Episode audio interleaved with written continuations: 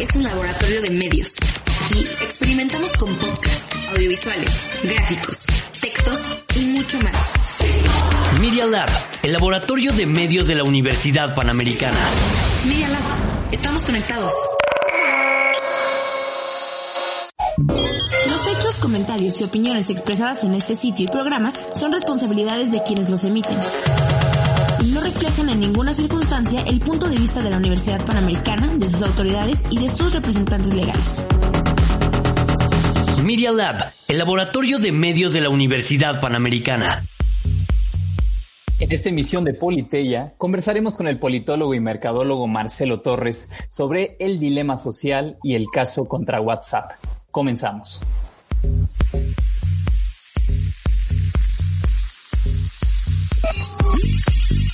Lo que acontece en el mundo nos acontece a todos.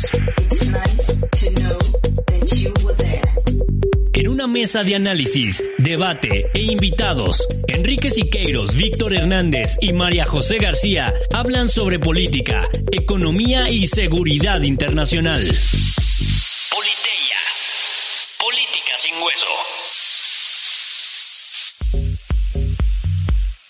Amigos de Politeya, mi nombre es Enrique Siqueiros y bienvenidos a otra emisión de Política sin Hueso. Hoy miércoles 24 de noviembre tengo el gusto de compartir micrófono con María José García, profesora de Antropología Filosófica. ¿Cómo estás, Majo? Hola, muy bien, muy contenta de estar aquí en nuestro último programa, ¿verdad? Exactamente. En, en, nuestro último programa, en unos momentos ya llegará el generalísimo Víctor Hernández, pero hacemos la patada inicial. Bueno, saben amigos eh, que Politeya es un espacio donde se explican o se platican de los principios que transforman la vida en civilizada, la vida en comunidad. El principio que vamos a hablar hoy y que ya hemos hablado en otros programas es la tecnología. Ha habido revoluciones tecnológicas que transformaron radicalmente la organización humana, desde que aprendimos con huesos a usarlos como herramientas hasta que diseñamos máquinas que aprenden. La última revolución tecnológica, la llamada cuarta revolución tecnológica, es la revolución informática. Pero solamente la revolución informática, que tiene al menos 30 años desde el origen del Internet, alcanzó su poder cuando se democratizó. Y se, como lo mismo que pasó con el coche, por ejemplo. Eh, no era lo mismo que unas personas, pocas personas tuvieran coche, a cuando Henry Ford democratizó el automóvil, ¿no? Eso mismo pasó con la revolución tecnológica y la revolución informática cuando existieron las redes sociales, que es una de las grandes formas de democratización de, eh, de las tecnologías de la información. Y para eso tenemos a un colega que resulta ser que puede jugar en estos varios bandos. Eh, y vamos a tener la oportunidad de platicar con él y María José nos, nos los va a presentar. Hola, pues yo tengo el gusto de presentarles como cada programa a Marcelo. Marcelo Torres es licenciado en Ciencias Políticas por el Instituto Tecnológico Autónomo de México y ha colaborado en el servicio público y tiene experiencia en materia de comunicación política, marketing y publicidad. Actualmente es el Global Head of Business Development de IB, una startup de inteligencia artificial. Entonces, Marcelo, ¿cómo estás? Qué gusto tenerte aquí, mucho gusto. Muy contento de estar por acá. Me da mucho gusto poder compartir este tiempo con ustedes. Saludos a la distancia en este mundo pandemial y saludos a toda su audiencia. Pues la verdad es que es evidente después de decir este currículum, porque yo también tengo esta duda, que la pregunta obligada es, ¿a qué se dedica IB? pues, es una empresa de tecnología que hace procesamiento de lenguaje natural, es una empresa americana, yo trabajo con el equipo global y lo que hacemos es primordialmente la generación de soluciones a problemas de negocio a través del procesamiento de lenguaje, es decir, interpretar lo que la gente quiere decir de forma que se automatice para procesos de servicio al cliente, atención, etcétera. Pero como, o sea, dependiendo, por ejemplo, las respuestas de las personas en las encuestas o los clics que le den en las redes sociales, o a qué te refieres eh, con sabemos lo que la gente quiere decir en el fondo, pero no lo dice directamente. Es una buena forma de ponerlo. O sea, son modelos que lo que utilizan son volúmenes amplios de información para generar parámetros que permiten entender lo que tú estás diciendo, no solo desde la perspectiva expresa, es decir, si digo tengo hambre, sino a través de lo que se entiende como intención. Entonces, cuando tú, por ejemplo, hablas a una empresa a quejarte, pues quieres que te atiendan, quieres que te resuelvan, quieres que te eh, apapachen y todo ese tipo de elementos surgen a partir de señales lingüísticas que no son estrictamente las palabras que usamos. Es un reto para la tecnología porque tú y yo y todos los que nos escuchan, pues tenemos la comunicación no verbal, como los gestos, como los ademanes, pero un robot por medio de un chat, pues lo único que tiene es lo que dices, pero también tiene la velocidad a la que lo dices, también tiene la selección de una palabra sobre otra. Y este tipo de sutiles diferencias son las que hacen que la inteligencia artificial pueda realmente entender lo que estás tratando de lograr más allá de tus causas, diría Von Clausewitz, de, de, tus causas eh, declaradas, también cuáles son tus causas verdaderas. Y bueno, eso sirve tanto para atenderte mejor, pero también para recomendarte mejor ciertas cosas o interpretar un poco mejor cuál es tu relación con la empresa que está utilizando una tecnología como la nuestra. Oye, pues espero que no estés analizando esta conversación y todos los énfasis que hago en ciertas palabras, porque se va a notar eh, impulsos aquí primitivos y racionales que tenemos nosotros, ¿no? Oye, Marcelo, ¿qué hace un politólogo y eh, un mercadólogo, es lo que te dedicas en inteligencia artificial? ¿Por qué te interesó a ti? Tema bien, bien padre. Yo como politólogo pues mi formación va por otra, otra línea, ¿no? Yo lo que estudié durante mi etapa formativa era intención de voto, preferencias electorales y demás, pero siempre con una visión macro, con una visión de cómo se comporta el individuo y a la hora que lo agregas, cómo eso impacta en la vida democrática de un país o en cualquier otro de los manejos institucionales. Mi camino de vida me llevó a entender que los principios de comunicación tienen elementos que se tocan de manera importante con la manera como la gente se relaciona en sociedad, Tan es el caso que las empresas lo utilizan para venderte. Y ahí es donde doy salto al marketing, ¿no? Paso de la comunicación política a la comunicación comercial. Y en los últimos dos años de la agencia en la que colaboré anteriormente, me tocó estar a la cabeza de todo el equipo digital y teníamos la intención de usar la tecnología para hacer mejor publicidad. Y eso fue lo que me permitió dar este salto hacia la publicidad, de la publicidad a la tecnología pura, que es donde hoy laboro, eh, porque entendía un poco el atributo comunicacional, pero también entendí un poco de los cierros del armatoste que están detrás de la, de la tecnología llamada inteligencia artificial. Oye, y cuando hablas de, eh, no sé, ¿quieres decir algo si quieres o me adelanté? No, no, no, es eh, la siguiente, el siguiente tema, pero pregunta, por favor. Ah, es justo de lo que acabas de decir. Eh, cuando o sea, no es contigo, es en realidad con la inteligencia. no es contigo, ya cuando empiezas, ¿sí? ya, ya lo veo venir. Dale, dale. No es esto de, bueno, eh, si utilizas cierta palabra o si contestas más rápido es que te urge y si contestas más lento es que en realidad no estás muy preocupado por el problema. Pero eso no de fondo homologa a la especie humana. O sea, lo que te quiero decir es que a lo mejor a mí me encanta cierta palabra, por decir algo, me parece muy bonita, o me tardé porque lloró el bebé, entonces me tuve que parar. No es que no me importe, es que tenía otra cosa en mi casa que tu robot no alcanza a ver. Y entonces, eh, la inteligencia artificial, o a lo mejor una de las debilidades de la inteligencia artificial es que pretende homologar a la especie humana, como si todos nos comportáramos bajo los mismos patrones o tuviéramos los mismos estímulos y entonces diéramos las mismas respuestas. Pero me parece que la naturaleza humana es mucho más rica que eh, estímulos y respuestas uniformadas. ¿Quieres que lo responda el politólogo o el tecnólogo? Eh, a mí también me gustaría pensarlo así. La realidad es que eh, hay ámbitos de la vida, y esto saco mi, lado de filósofo amateur, que es, eh, hay muchos ámbitos de la experiencia humana y hay ámbitos que permiten texturizar al individuo y hay ámbitos que no, que lo aplanan. Te digo cuál lo aplana el consumo.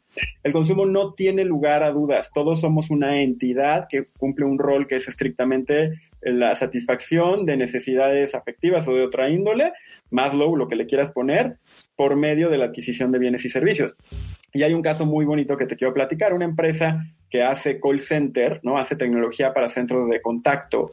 Eh, corrió un análisis de millones de conversaciones grabadas, lo cual dio un volumen de cientos de millones de palabras usadas en esas conversaciones grabadas y resulta que estas millones de personas por lo general habían usado menos de 400 palabras, menos de 400 palabras. Entonces, pues, ¿por qué? No porque el individuo se aplane, sino porque si yo estoy hablando a un banco, no le voy a empezar a hablar de qué bonita era la relación entre Warhol y Basquiat. Le voy a hablar estrictamente de aquello que nos tiene sentados a la mesa. Entonces, el ejemplo que pones del bebé llorando puede ser un caso de excepcionalidad y en efecto, dentro del mismo reportaje, dentro del mismo reporte, había más de 20 mil palabras únicas. Lo cual suena como, ok, pues sí, yo sí puedo hablarle de Warhol al que me atiende en el call center, pero 99.9% de las veces los humanos no van a hablar de Warhol. Por ende, es estandarizable y por ende es automatizable. Y lo que hace tecnología como la nuestra, aunque yo no hablo a nombre de mi empleador, estas opiniones son propias, ¿no? Lo que hace tecnología como la nuestra es facilitar que el robot atienda las interacciones que son automatizables para entonces sí permitir que el ser humano entre a la conversación en el momento en el que se requiere una sensibilidad que vaya más a fondo a la individualidad o a la necesidad particular de quien está del otro lado de la bocina. Entonces, es una gran pregunta. Pues, o sea, todos, yo estoy de acuerdo que todos somos eh, consumidores eh, a diferente nivel, ¿no? Porque todos necesitamos cosas para sobrevivir, pero no todos consumimos las mismas cosas, ¿no? O sea, Claro, ustedes van a analizar a los que hablen para quejarse un banco, pero habrá personas que tengan razones para quejarse y no se quejen. O habrá quienes piensen que mejor van a ir directamente con una persona y no van a utilizar el chat. O sea, también ahí usar este, este argumento que pones justo como un, como un puentecito para el punto 2 que teníamos previsto, porque es una muy buena forma de ponerlo. Hay un momento a lo largo del día, dependiendo del hemisferio en el que estés, que una tercera parte de los datos que transitan por Internet son de Netflix. Punto. ¿Ok? O sea, el volumen de datos que transfiere Netflix, Netflix de sus servidores a las computadoras es masivo. Netflix, los costos de Netflix serían prohibitivos si lo que bien platicas se cumpliera. Es decir, si no hubiera la posibilidad de tener un algoritmo que te dice que en el 90% de las veces las personas van a ver Betty la Fe.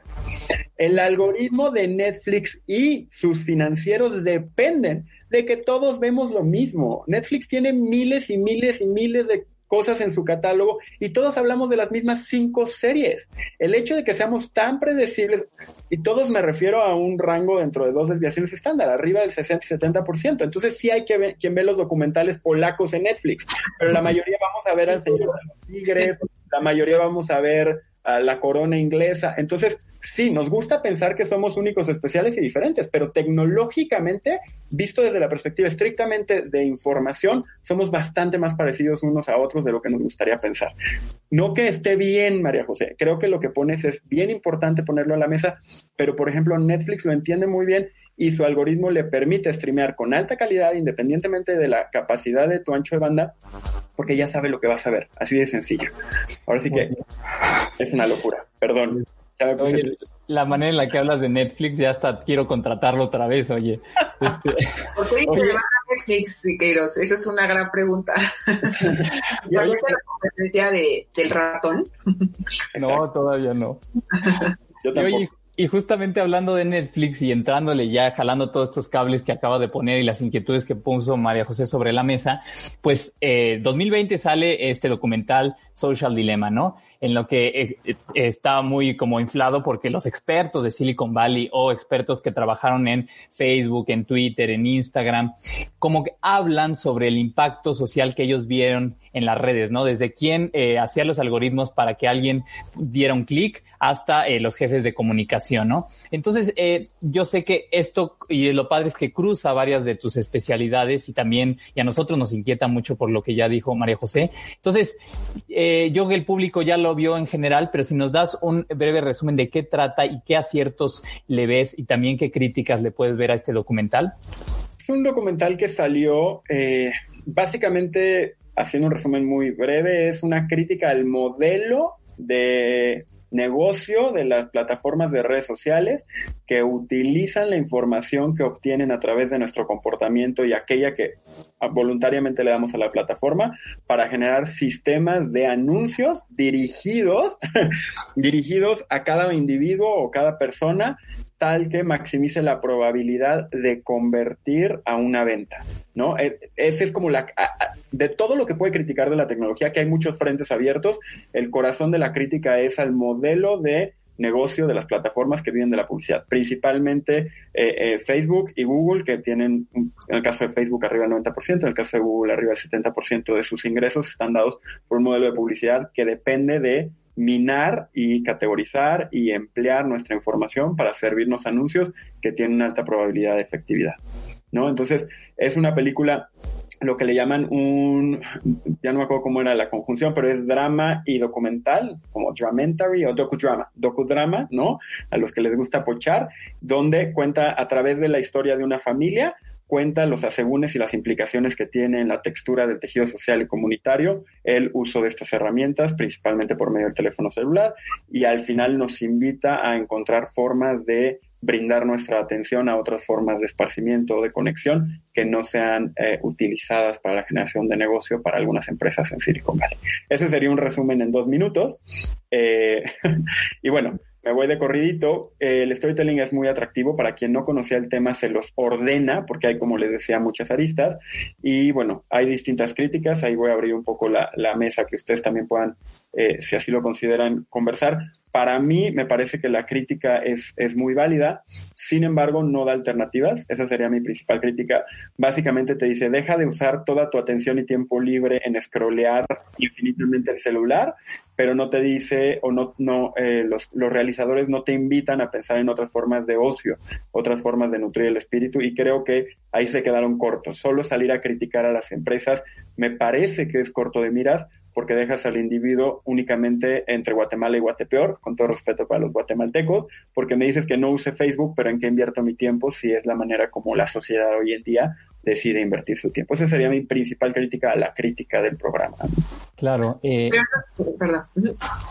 y, otra de las importantes críticas que leí sobre, porque igual yo me fui con el storytelling, es, es muy agradable porque te lleva de la mano, como dices, va estructurando toda eh, la complejidad y toda la interdisciplina que está en en la ciencia de datos aplicada al marketing y a la interacción social, ¿no?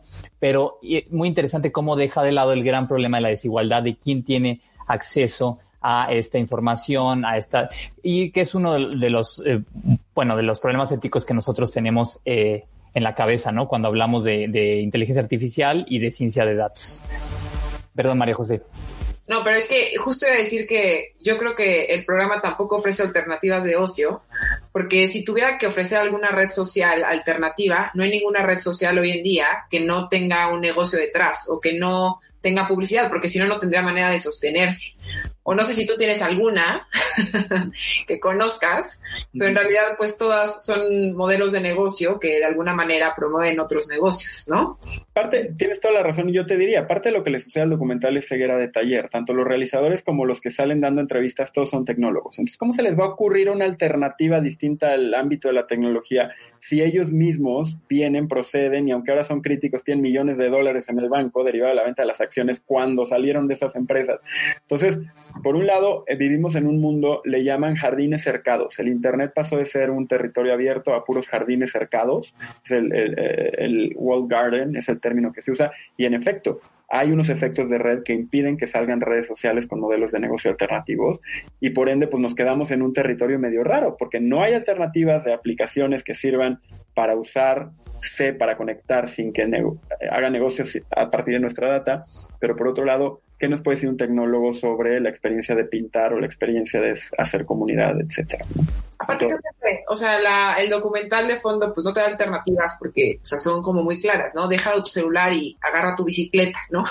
Eh, cierra Twitter y vete a la cocina o juega con tus hijos o háblale a tus papás o, o sea, como que dan por hecho que regresar a las raíces es algo que todo el mundo tiene muy claro cómo hacer.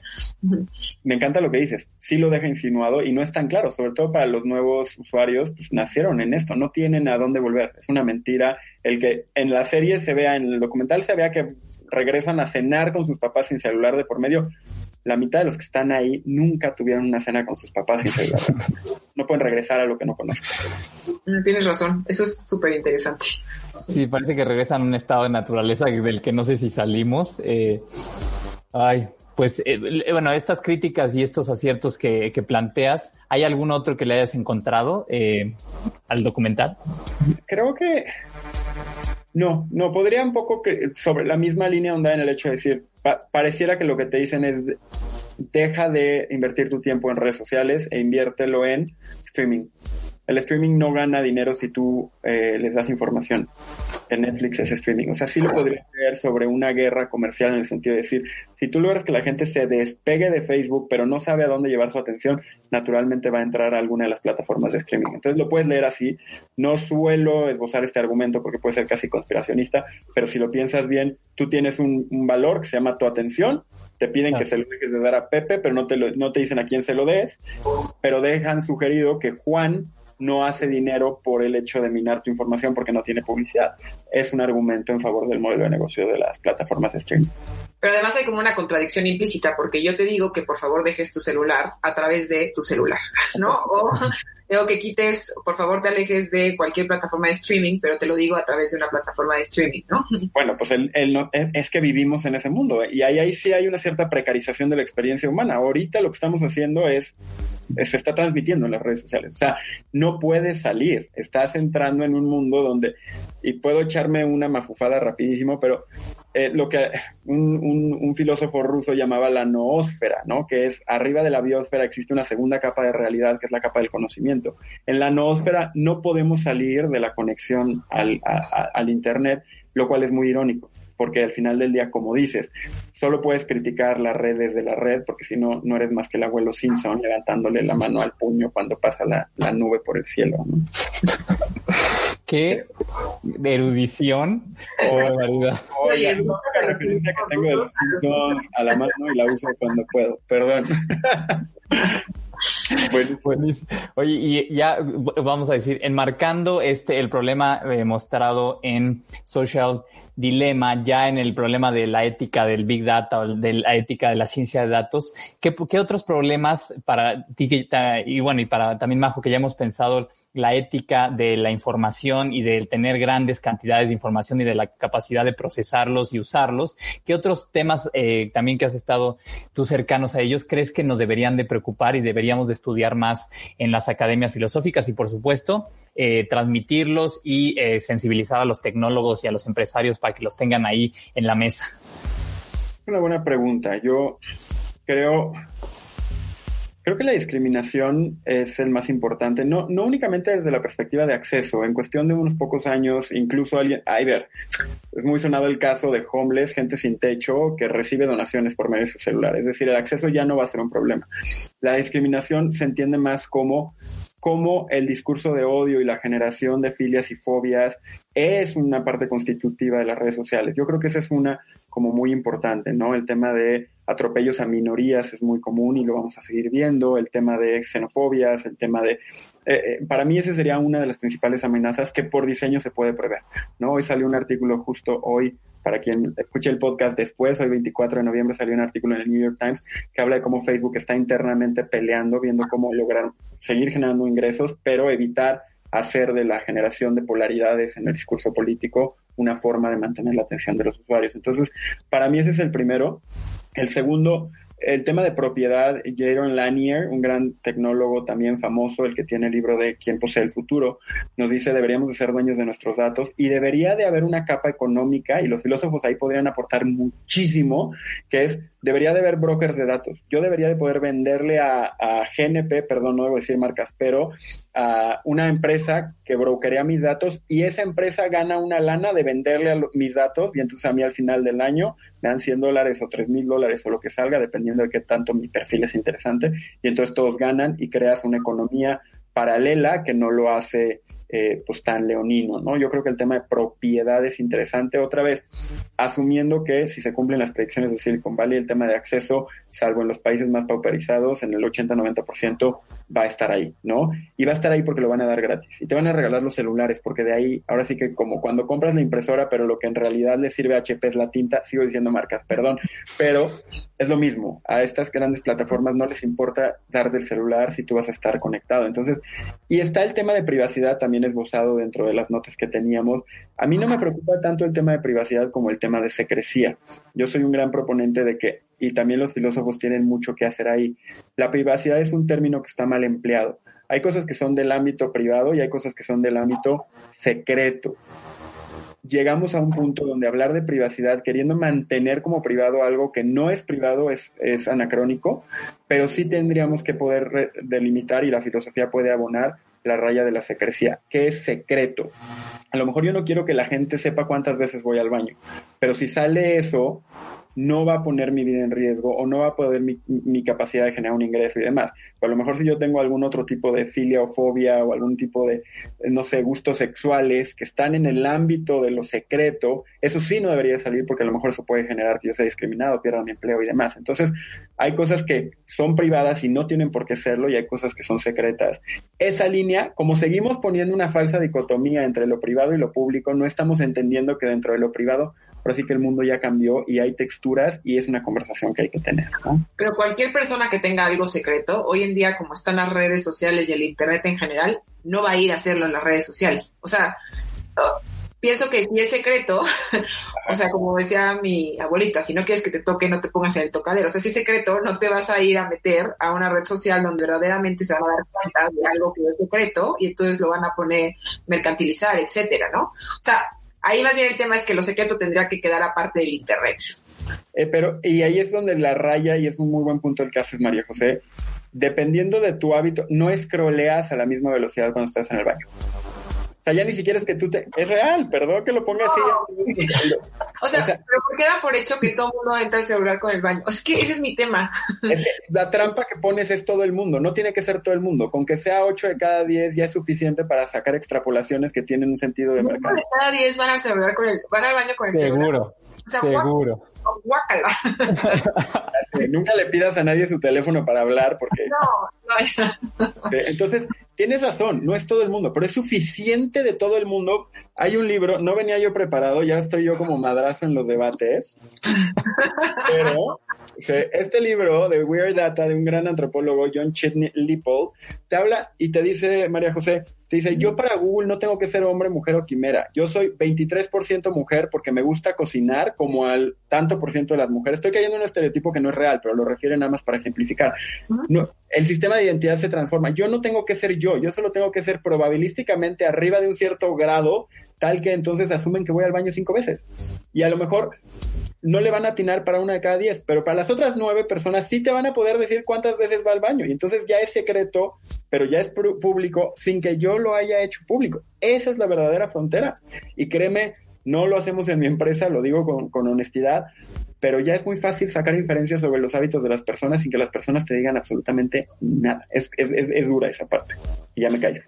Bueno, sí es cierto que, o sea, por ejemplo, yo uso más mi celular en las noches, ¿no? O sea, ya para descansar, pues ves tu celular, ¿no? Y seguramente ya me cacharon las redes sociales. Ajá, ajá. Puedes saber a qué horas te vas a dormir sin que tú lo digas. Tú no tienes que salir en Facebook y decir, me duermo a las nueve de la noche, pero a lo mejor alguien tenga un modelo desde la psicología que sepa que a partir de cierta carga cognitiva, es decir, por las noches eres más propenso a compras de impulso, entonces le vende ese modelo a empresas que venden chucherías que no necesitas después de las nueve de la noche y lo vas a comprar. Tú no le tienes que decir a la gente, estoy ya cansada cognitivamente y estoy, soy vulnerable a la compra de cosas que no necesito. El modelo no necesita saber quién eres, pero sin embargo, ese ámbito secreto o privado se expone a la luz de, la, de, las grandes corporaciones. Este ámbito secreto y privado, eh, y conectando con eh, una de las eh, de los temores que mostraba Social Dilemma y de, tu experiencia y tu pues sí eh, especialidad en la en la mercadotecnia era que esa, ese ámbito privado y secreto donde a veces yo guardo sentimientos o guardo emociones muy, eh, muy adversas, muy agresivas, que, que, simplemente no muestro en la cotidianidad, pues se van como en eh, haciendo clusters, por ejemplo, de la gente que tiene esos sentimientos, ¿no? Porque se va mapeando y es una de las razones por las que se pudo, por ejemplo, en 2016 encontrar suficiente gente que tuviera una versión frente, por ejemplo, a la migración para juntarla con un discurso antimigratorio, que en el caso Donald Trump, ¿no? Eh, te, lo, te lo pongo sobre la mesa este problema por la idea de cómo la publicidad y la propaganda hoy encontró como el modelo que ningún publicista, ningún mercadólogo, ningún sofista en la historia de, la humanidad se había percatado de que podíamos tener este poder, de conocer a fondo los sentimientos o los, los impulsos primitivos de tanta gente y luego tener estos mecanismos de información para acceder a ellos en masa. ¿Qué, qué, qué nos permite eso? Y y no sé si nos quieras platicar un poco de qué dimensiones, eh, a dónde nos puede llevar esto, ¿no? Bien, eh, quiero volver a puntualizar, no digo que esto esté bien y estoy a favor, solo pues estando tan cerca de la trinchera ves, ves por dónde pasan las balas. Y en ese sentido, yo te diría, cuando yo empecé a hacer publicidad comercial fue en el 2014. Yo empecé a llevar la comunicación digital de varias marcas de consumo y a mí me llamó mucho la atención, viniendo desde el ámbito político, yo no conocía las herramientas estándar de las agencias de publicidad. Mis socios venían del mundo de la publicidad. Y los arquetipos de Jung es una herramienta fundamental de la generación de campañas publicitarias. Te quieres morir. O sea, en la pared están los arquetipos de Jung para definir el perfil del comprador y sobre eso construir una narrativa. Que a nadie le haga clic. Que hay una, una cierta malicia en eso ¿Por qué no hacía clic? Porque hay una frase que dice el 50% de la publicidad, del gasto en publicidad es ineficiente, nada más no sabemos cuál es de ese 50% el que es ineficiente. Cuando la publicidad no era tan efectiva, no, no se asumía que hubiesen cierto riesgo en el uso de herramientas emocionales, psicológicas, psicosociales, porque de cualquier forma no éramos tan buenos minando esta, este ámbito de las emociones del individuo. La tecnología ha dado un vuelco y hoy en día es muy buena en lograr esto. Entonces, Enrique en su momento me recomendó el documental de Century of the Self, donde habla del nacimiento de las relaciones públicas. Y lo que tenía era alguien con una gran sensibilidad, el creador de las relaciones públicas, sobrino de Freud, tenía una gran sensibilidad de entender cómo las emociones del individuo, del individuo se trasladaban a las emociones de una masa de, de habitantes en una determinada población.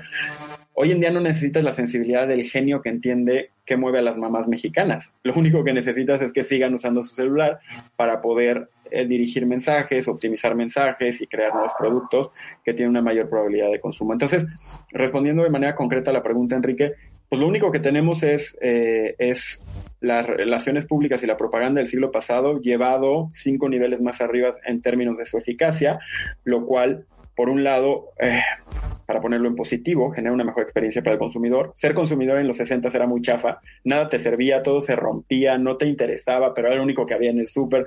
Mi padre siempre cuenta la historia de cómo de chiquito siempre usaba los mismos pantalones y los mismos zapatos.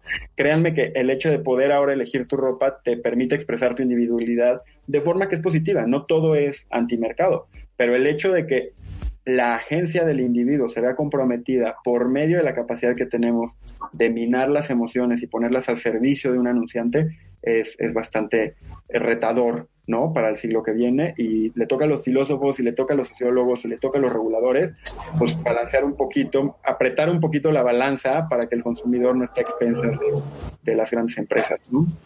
Buenísimo. Ay, eh, justo llegamos al corte y llegó el generalísimo Víctor Hernández ya para seguir poniéndote en problemas. Generalísimo, ¿nos mandas al corte? Claro que sí, Henricos, Majo, Majo, Marcelo, los saludo. Disculpen, ya saben que en la era del Zoom las agendas son, son flexibles. Amigos, tenemos que irnos un corte en este momento. Esto es Politella, Política sin hueso.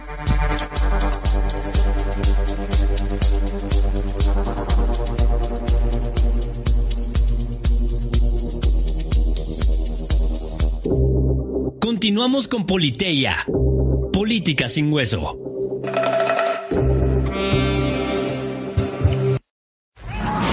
Media Lab es un laboratorio de medios. Aquí experimentamos con podcasts, audiovisuales, gráficos, textos y mucho más. Media Lab, el laboratorio de medios de la Universidad Panamericana. Media Lab, estamos conectados.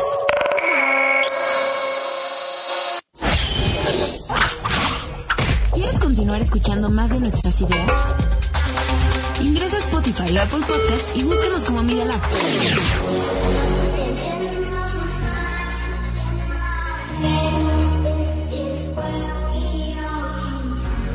el Laboratorio de Medios de la Universidad Panamericana. Escuchas Media Lab, experimentando sensaciones auditivas.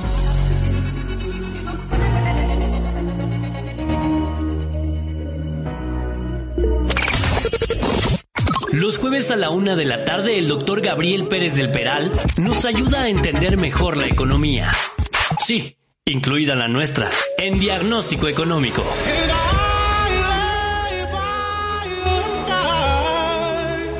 Un programa para ayudar a defenderte de cualquier depredador que quiera lucirse en temas de economía. Diagnóstico económico. Jueves a la una de la tarde. Media Lab, desarrollando ideas y medios en medialab.up.edu.mx. En Instagram y en Twitter nos puedes seguir como Media Lab-UP. Regresamos.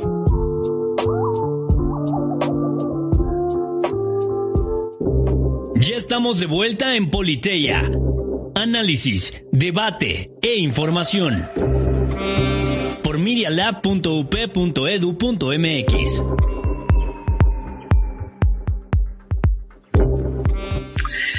¿Qué tal amigos? Ya estamos de regreso. Les recordamos nuestras redes sociales arroba UP, tanto en Facebook como en Twitter, por si quieren interactuar con nosotros en cabina.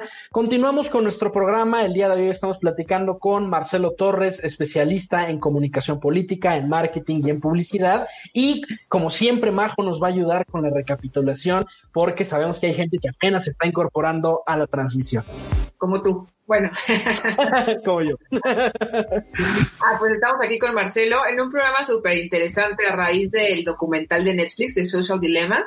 Marcelo es especialista en inteligencia artificial y entonces nos ha enseñado que hay un lenguaje que no es verbal y es el lenguaje que utiliza la inteligencia artificial para no solo poder vender más, como a lo mejor hemos, eh, hemos criticado duramente en estos programas, también eh, pues para hacer cosas eh, buenas, como consolidar nuestra identidad o a lo mejor unirlo con campañas políticas, es decir, no solamente ver el lado negativo de la inteligencia artificial y entender cómo esto pues se relaciona con otros ámbitos como la política, el comercio, entre otras muchas cosas que hemos hablado aquí.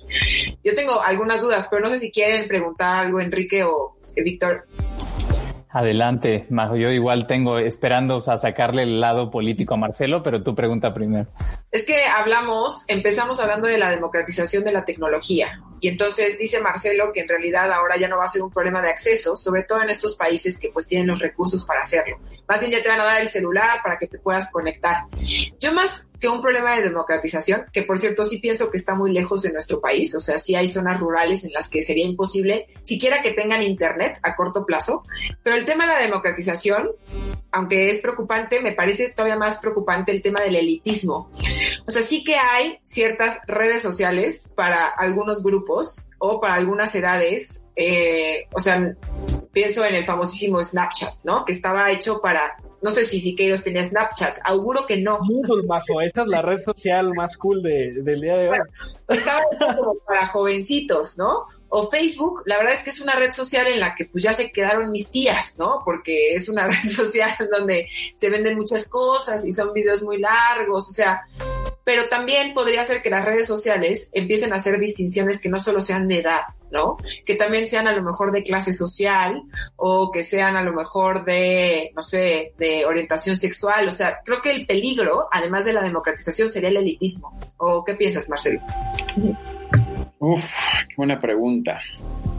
Fíjate que me gusta, me gusta, porque el concepto de elitismo no suele estar en el marco de las conversaciones de la inteligencia artificial, incluso de la tecnología desde una perspectiva un poquito más amplia, por lo menos no desde los que la crean, ¿no? Lo cual te habla de que hay un problema, porque si, si está sucediendo y quienes son los creadores de la tecnología no lo consideran, yo diría, entender el elitismo otra vez, todo esto es un producto del mercado. Y el mercado, el mercado no es elitista. Y voy a decir algo que puede ser controvertido y es la intención para que nos escriban a nuestras redes sociales, que es eh, el mercado provee para todos. No hay un elitismo, con los ojos del mercado no hay un elitismo. El, el, mercado le da a todo. El elitismo es subjetivo, tal como la belleza, en el sentido de decir, ok, yo puedo considerar que alguien es elitista si yo considero que me está viendo para abajo, ¿no? O si yo lo estoy viendo para abajo, puede estar incurriendo en una conducta elitista. Pero no deja de ser un hecho subjetivo, porque en realidad verlo para abajo, más que literalmente tu mirada sea para abajo, no hay.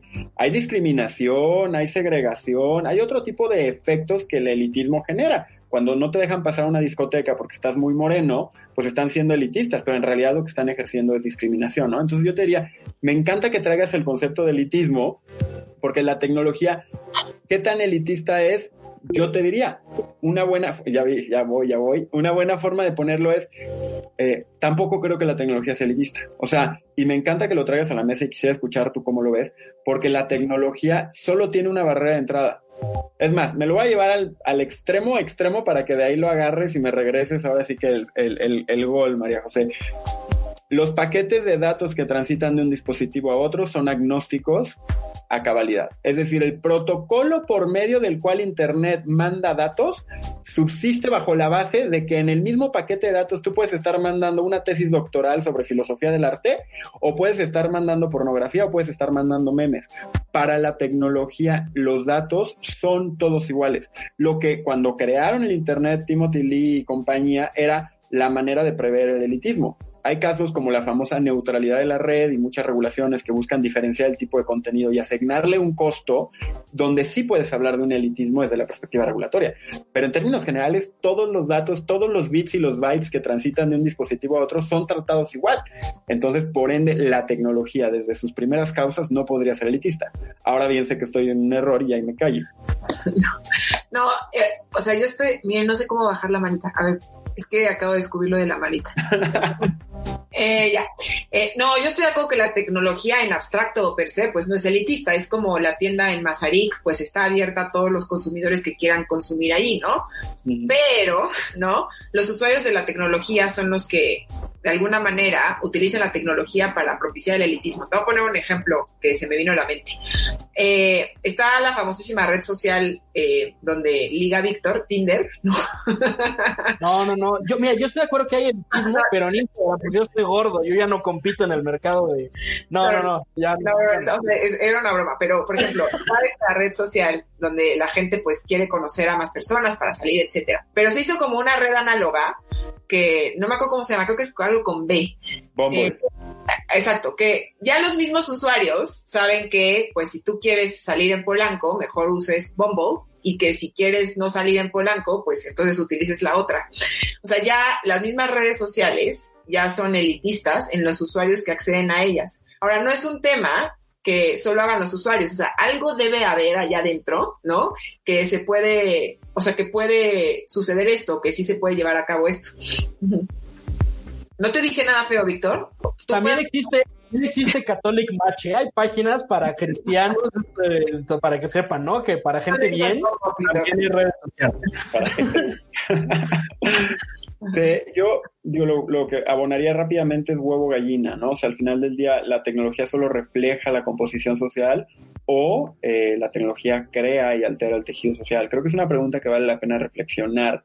Si me quieren invitar a otro programa, no es que me, me esté autoinvitando, pero ese tema es un tema bien lindo porque es, es, es parte de la reflexión, qué crea que no.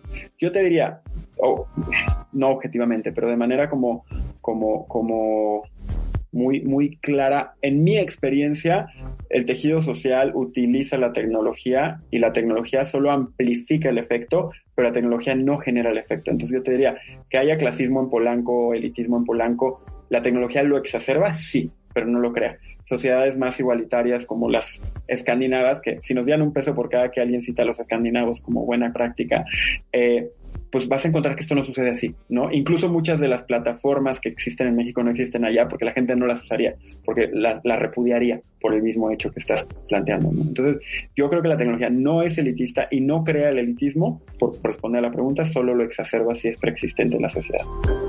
Eh, Marcelo, yo, yo, te quisiera hacer también una pregunta polémica y que seguramente nos van a linchar en redes sociales, pero quiero hacerte la pregunta complicada.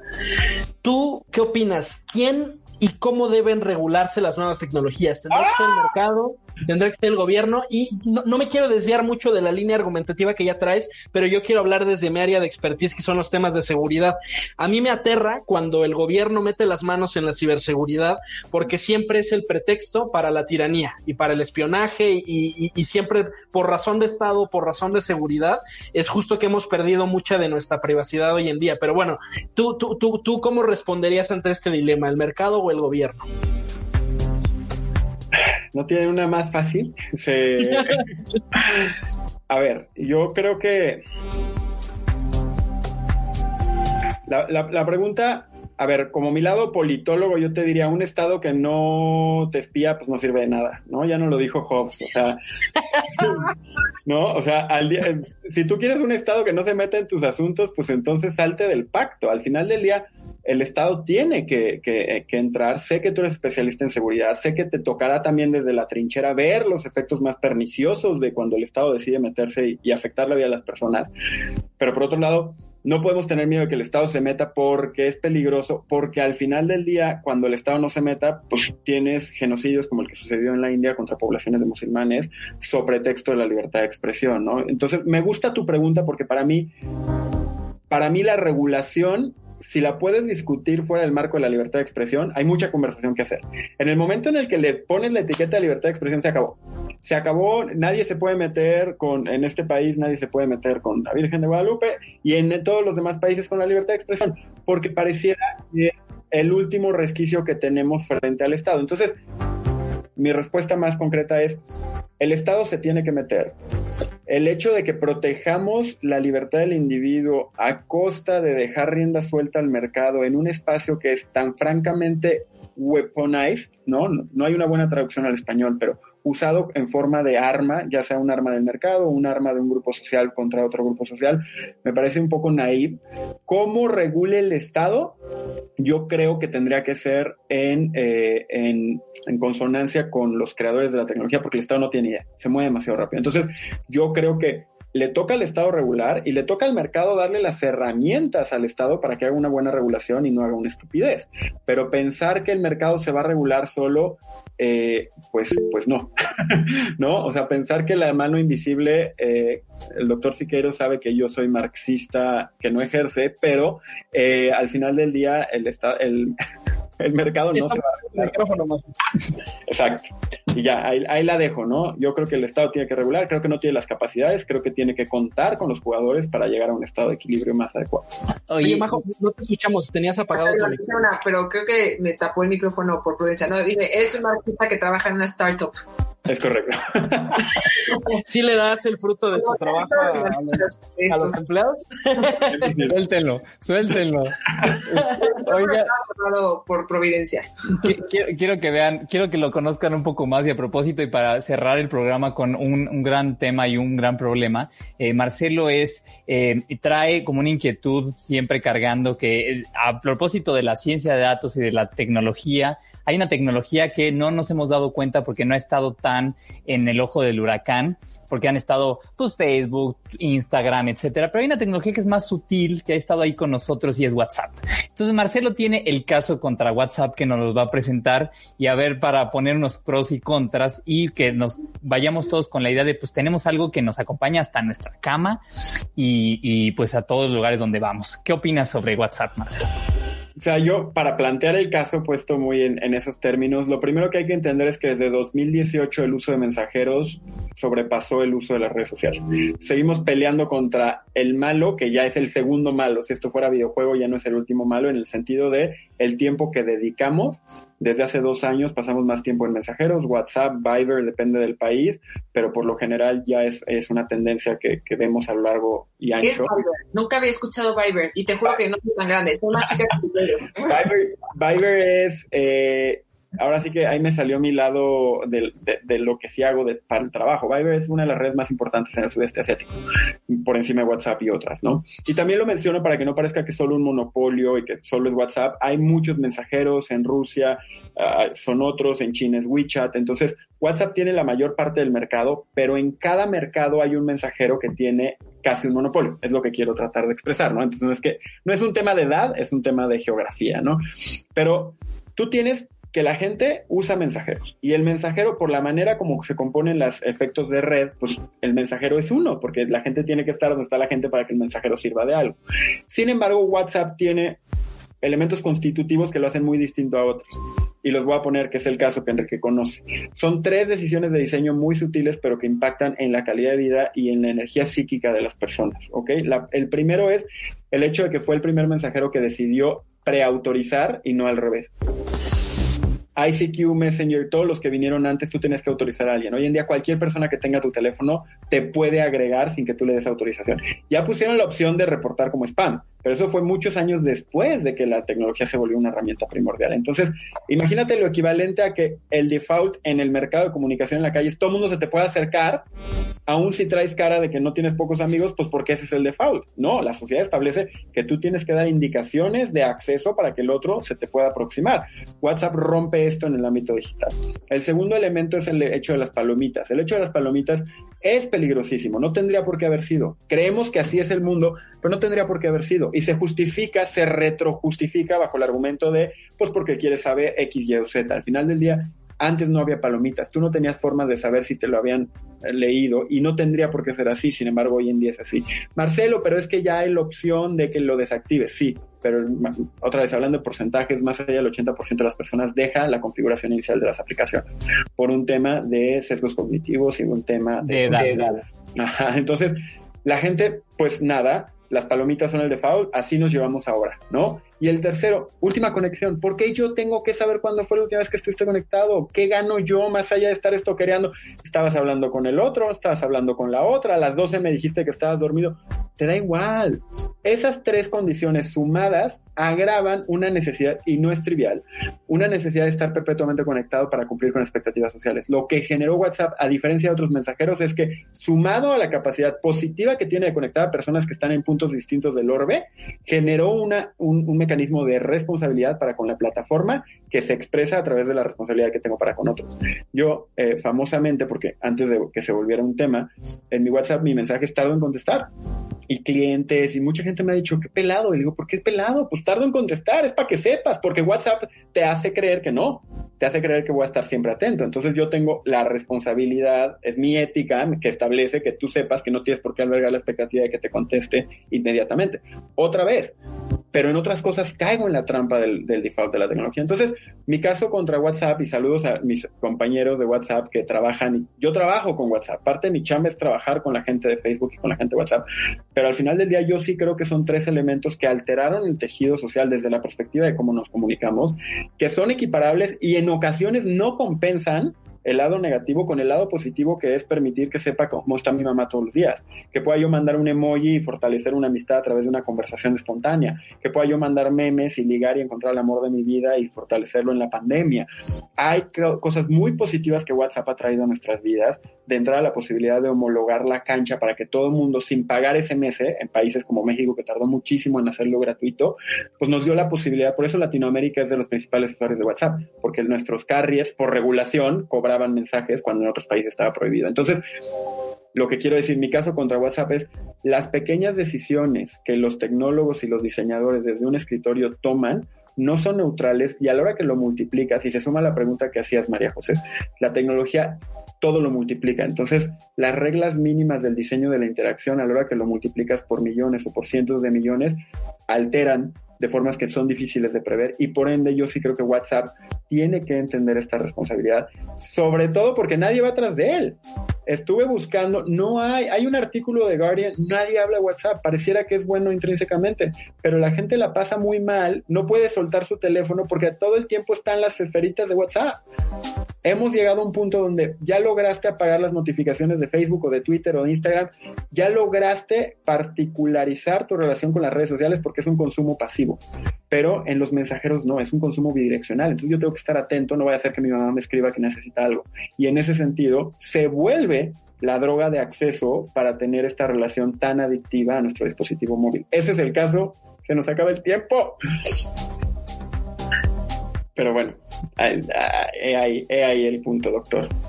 No, no, eh, yo solamente estoy pensando, digo, con toda la información que nos das, como el gran problema de, que trabajamos mucho y más de nuestras horas y se nos expande este gas porque así sin que funcionan los trabajos, mucho también ha sido por WhatsApp, porque ya cuando cierras, como dices tú, cierras redes, cierras tu computadora, cierras tus cuadernos, cierras tu portafolio, pero el trabajo sigue latiendo ahí, ¿no? Y te llama y, y quizás no lo estás viendo, pero hay algo en tu, en tu atención que se queda ahí y entonces ese estrés no se apaga, ¿no? Eh, bueno, eso es, un tema que a mí me, que me carga mucho porque los fines de semana, además de que nuestra generación los está tirando a la, basura, eh, pues viene también un poquito eh, exacerbado por WhatsApp. No sé, Víctor, Majo, todavía tenemos tres minutitos para que den sus posiciones y le den o no eh, Catorrazos.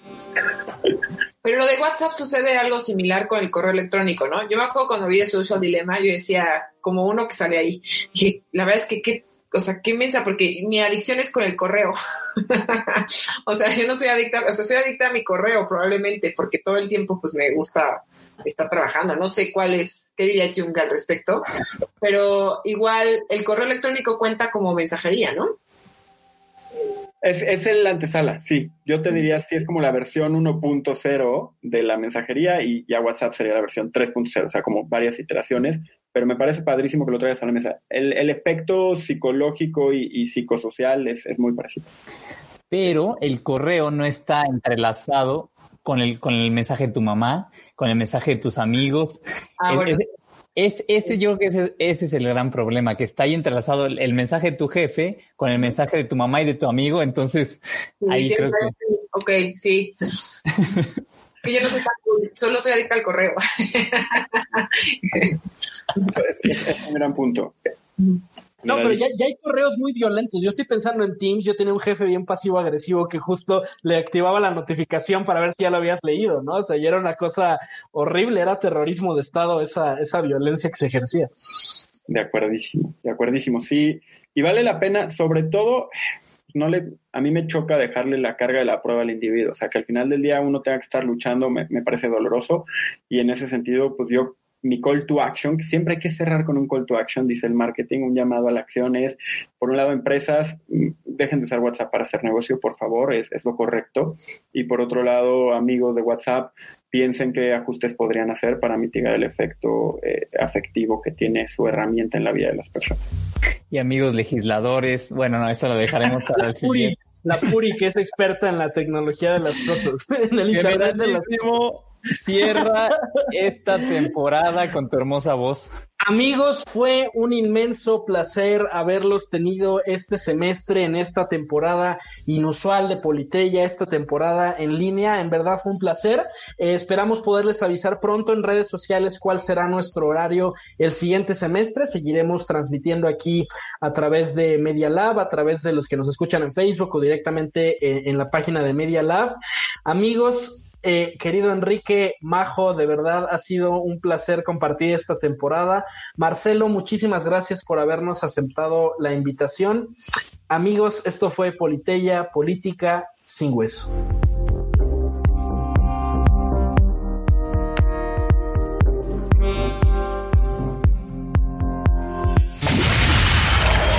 Así concluye Politeya si te perdiste algún momento o quieres volver a escuchar nuestra conversación, encuéntranos en Apple Podcast. Politeia, Política sin Hueso.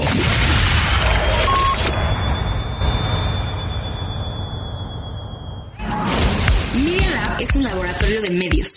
Aquí experimentamos con podcasts, audiovisuales, gráficos, textos y mucho más. Media Lab, el laboratorio de medios de la Universidad Panamericana. Media Lab. Estamos conectados.